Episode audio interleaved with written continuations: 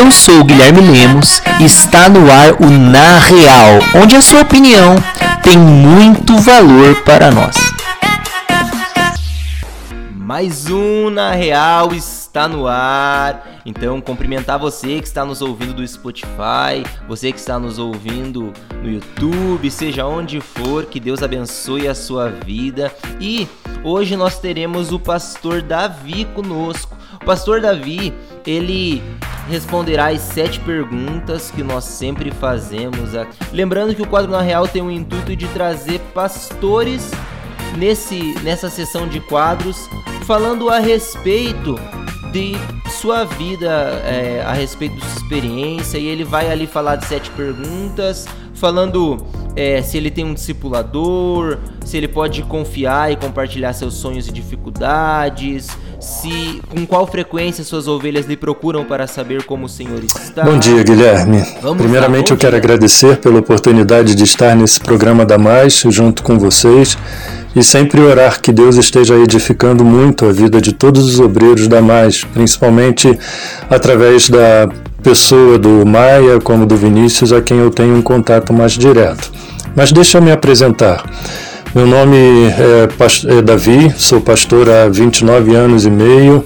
Antes de ser pastor, eu atuei como evangelista em diversas igrejas, inclusive igrejas em que eu servi no período em que estava no seminário no Rio de Janeiro, né?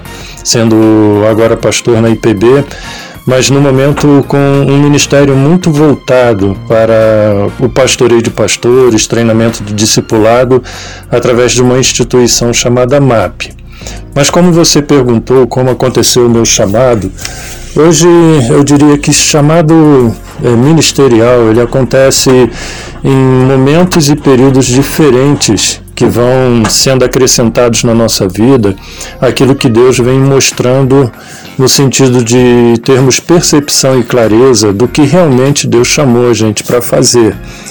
Isso começa desde o momento em que, quando ainda antes de entrar no ministério, né, e eu coloco isso entre aspas, a gente vai pegando paixão por muitas coisas que Deus vai envolvendo a gente, seja em igreja local como em trabalho missionário. Eu era adolescente ainda, né, em igreja que eu tenho como origem no Rio de Janeiro, era uma igreja que ficava próximo de favela. E em termos de trabalho evangelístico, eu, juntamente com muitos amigos meus que também é, faziam parte da igreja, a gente se envolvia com muitos trabalhos evangelísticos, subindo e descendo um morro que hoje é conhecido como Complexo do Alemão. Naquele tempo não tinha a violência que tinha hoje.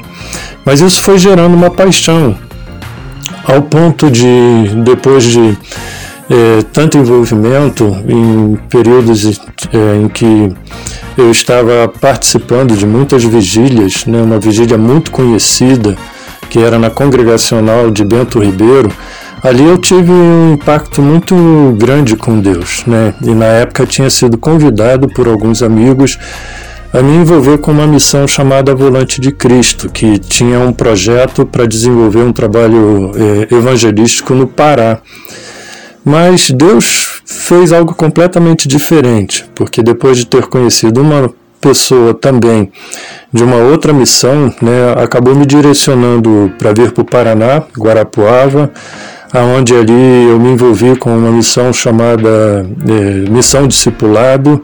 A ênfase era justamente na área de discipulado, algo que eu gostava muito de fazer, que mesmo sem ter um conhecimento correto e profundo do que era o discipulado, ali eu comecei a, eu, a ser discipulado por alguns pastores e com isso, depois de ter participado de um instituto de missões, me convidaram para assumir um trabalho dentro de um campo missionário na fronteira com a Argentina. E ali começou basicamente a minha história ministerial, como primeiramente como evangelista, depois eh, em algumas igrejas no período em que estava no seminário e me tornando pastor, né, ao longo de toda essa história tendo como ênfase na minha vida ministerial exatamente o discipulado. Essa pergunta que você faz agora sobre ter um pastor ou um discipulador na minha vida é algo bastante interessante, porque no ministério em que eu tenho um envolvimento muito direto, no pastoreio de pastores, a ênfase que a gente dá é que um pastor nunca deve andar sozinho. Ele necessita profundamente de ter alguém que venha mentorear a, a sua vida e discipulá-lo naquilo que é necessário. E a minha resposta é sim. Eu tenho mais de um mentor né, que me auxilia não apenas nos meus sonhos, nas minhas dificuldades, mas em toda questão que eu tenho necessidade de estar colocando diante deles, são eles que me ajudam a pensar, a ouvir a Deus e a tomar decisões que não sejam as minhas decisões, mas sejam as decisões daquilo que Deus quer que eu esteja desenvolvendo em qualquer área na vida, seja na área pessoal, seja na área familiar, relacionamento conjugal, seja na área ministerial. A importância de um pastor ter um mentor sobre a sua vida ajuda a gente a errar menos. Não que a gente não vá cometer erros, mas nos ajuda a evitar circunstâncias, pelas experiências que os mentores nos trazem, de estar fazendo coisas que Deus não quer que a gente esteja fazendo. E nesse ministério de pastoreio de pastores, a gente sempre fala isso, né? É importante ter um discipulador, é importante não apenas se colocar na posição de pastor, mas também na posição de discípulo, tendo um discipulador sobre sua vida, a qual você tenha um relacionamento de confiança, tendo essa pessoa como seu companheiro de julgo, para você compartilhar inclusive coisas íntimas que vai dentro do próprio coração. Isso, graças a Deus, eu tenho, né? Início do ministério caminhei muito sozinho, mas depois que aprendi essas coisas, sempre procurei ter alguém mais experiente, mais maduro sobre a minha vida para me orientar e fazer com que o meu ministério viesse a ser realmente segundo a vontade de Deus. Até certo ponto, essa pergunta é difícil de responder com a frequência que ovelhas me procuram para saber como eu estou, porque em geral é o pastor que procura as ovelhas para saber como elas estão e dispensar cuidados para o bem-estar das ovelhas, daqueles a qual Deus concedeu para que esteja pastoreando. Quando uma pessoa, coloco isso entre aspas, que é considerada sua ovelha, chega ao ponto de me procurar ou procurar um, um pastor né, para saber como ele está, é porque já gerou um vínculo de amizade bastante grande para que a ovelha realmente venha ter interesse sobre a vida daquele a qual a pessoa está pastoreando ou, ou sendo pastoreada. Né? Isso só acontece quando surge realmente esse relacionamento muito mais próximo ao ponto de se tornar um relacionamento de amizade onde uma ovelha passa a ter iniciativa. Então isso não acontece com frequência e não é só comigo. É, em geral é com todo e qualquer pastor, né? A, a frequência é muito pequena de ovelhas né, vir perguntar, pastor, como você está? Está precisando de alguma coisa? Né? Em geral, o que ovelha muitas vezes faz é procurar pastor quando tem necessidades e às vezes por hábito chega e diz: Não, pastor, estou orando pelo Senhor. E amém, amém por isso. Posso dizer que sim, Guilherme, porque eu tenho ovelhas que dispensam um carinho tão grande comigo, não apenas comigo, mas também com Mabel, minha esposa que a gente percebe um sentimento que vai muito além de gostar de ser pastoreado por mim e por ela. A gente percebe um relacionamento de, de cuidado mesmo, né? E, e, e, e tem ovelhas que se aproximam, e isso eu vinculo isso à resposta da pergunta anterior, que se aproxima da gente com amizade e que quer o nosso bem-estar e que procuram ser cuidados. Sim, tem algumas ovelhas que realmente a gente se sente amado por elas.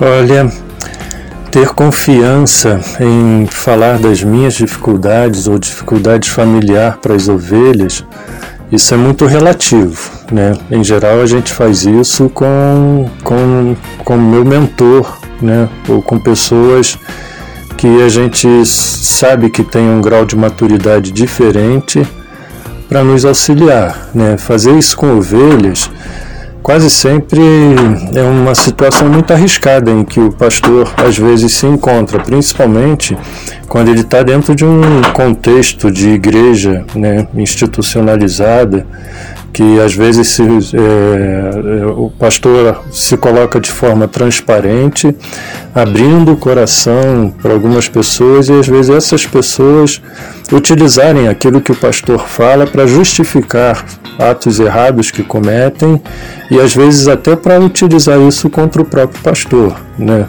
Então ter essa confiança de contar dificuldades para ovelhas, isso é uma questão delicada, isso é uma questão que é difícil realmente de fazer. Eu tenho dificuldade de fazer isso com ovelhas.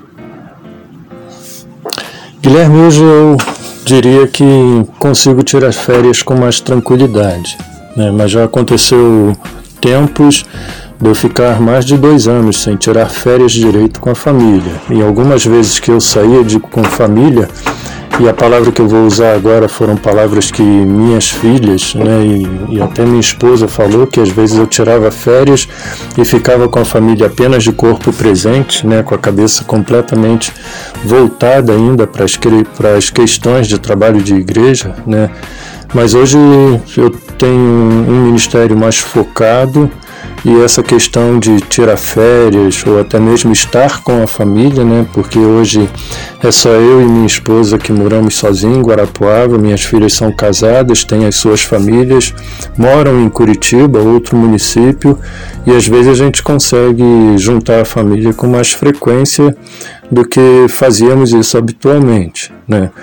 Então é, é muito bom. E é importante um pastor ter essa percepção de que ele necessita de dar o tempo correto, devido e integral para a família de tempo em tempo, não apenas uma vez por ano tirando férias, mas várias vezes no decorrer do ano é importante. Se tiver possibilidade, inclusive, de viajar, sair, o, o pastor e esposa, para poderem ter um convívio completamente diferente daquilo que estão envolvidos no ministério. O conselho mais específico que eu daria hoje para pastores, né, é não ande sozinho, né? Seja discípulo também, não apenas queira ser discipulador. Um bom discipulador antes, ele é um bom discípulo. Ele ouve o seu mentor, ele procura ter momentos a sós com Deus para ouvir o que Deus quer de sua vida pessoal, de sua vida familiar, de sua vida ministerial. Então, não andar sozinho é fundamental para ter essa percepção, né? E dedique a vida à família. A família, esposa, filhos, são as principais ovelhas que Deus te concedeu, né? para poder não apenas pastorear, mas para apresentá-las perante Deus de forma correta, inclusive é, sem, sem mácula, né? como a palavra de Deus fala no relacionamento entre Cristo e a igreja, é o relacionamento que também devemos de vivenciar como pastor e com a família, para que nos apresentemos diante de Deus com coração puro. Agradeço pela oportunidade de poder estar com vocês mais uma vez e rogo que Deus esteja abençoando ricamente o Ministério da Mais, assim como todos os obreiros que fazem parte da Mais, que sejam ricamente abençoados pelo Senhor. Deus abençoe, Guilherme. Obrigado. Eu que lhe agradeço, Pastor Davi. O Senhor é, se dispôs a estar conosco e quero lhe agradecer, abençoando-nos com tua experiência, com tudo que o Senhor aprendeu na tua trajetória. Nós podemos dizer com esse aprendizado que é realmente importante nós termos um discipulador, uma direção para o que fazer, para muitas vezes qual atitude tomar. Acima de tudo, Deus, como o Senhor mesmo enfatizou aqui. Mas sempre deixar claro que o Senhor coloca pessoas nas nossas vidas para nos guiar como mestres, como discipuladores, né? E quero orar pela tua vida, pastor, por todos que ouviram, agradecer por termos chegado até aqui. Senhor, obrigado, Pai. Obrigado porque o Senhor, mais uma vez, Deus, mostrou que o Senhor é o rei da missão, Pai. O Senhor mais uma vez mostrou que é o Senhor que está no controle de todas as coisas e que sem Ti nós não somos nada, Deus. Então, eu lhe agradeço, papai, pela vida do pastor Davi, pela vida de cada pessoa que ouviu essa rádio está ouvindo essa rádio hoje. Deus, entregamos mais uma vez o nosso ser completo a Ti, papai. Lhe pedindo que o Senhor levante pessoas que possam estar conosco nos momentos das aflições, tanto como nos momentos da alegria, chorando conosco e se alegrando conosco, papai. Pessoas que nós possamos contar e que nós possamos ser essa resposta na vida de outras pessoas também. É assim que nós oramos, Pai, lhe pedindo e agradecendo. Amém.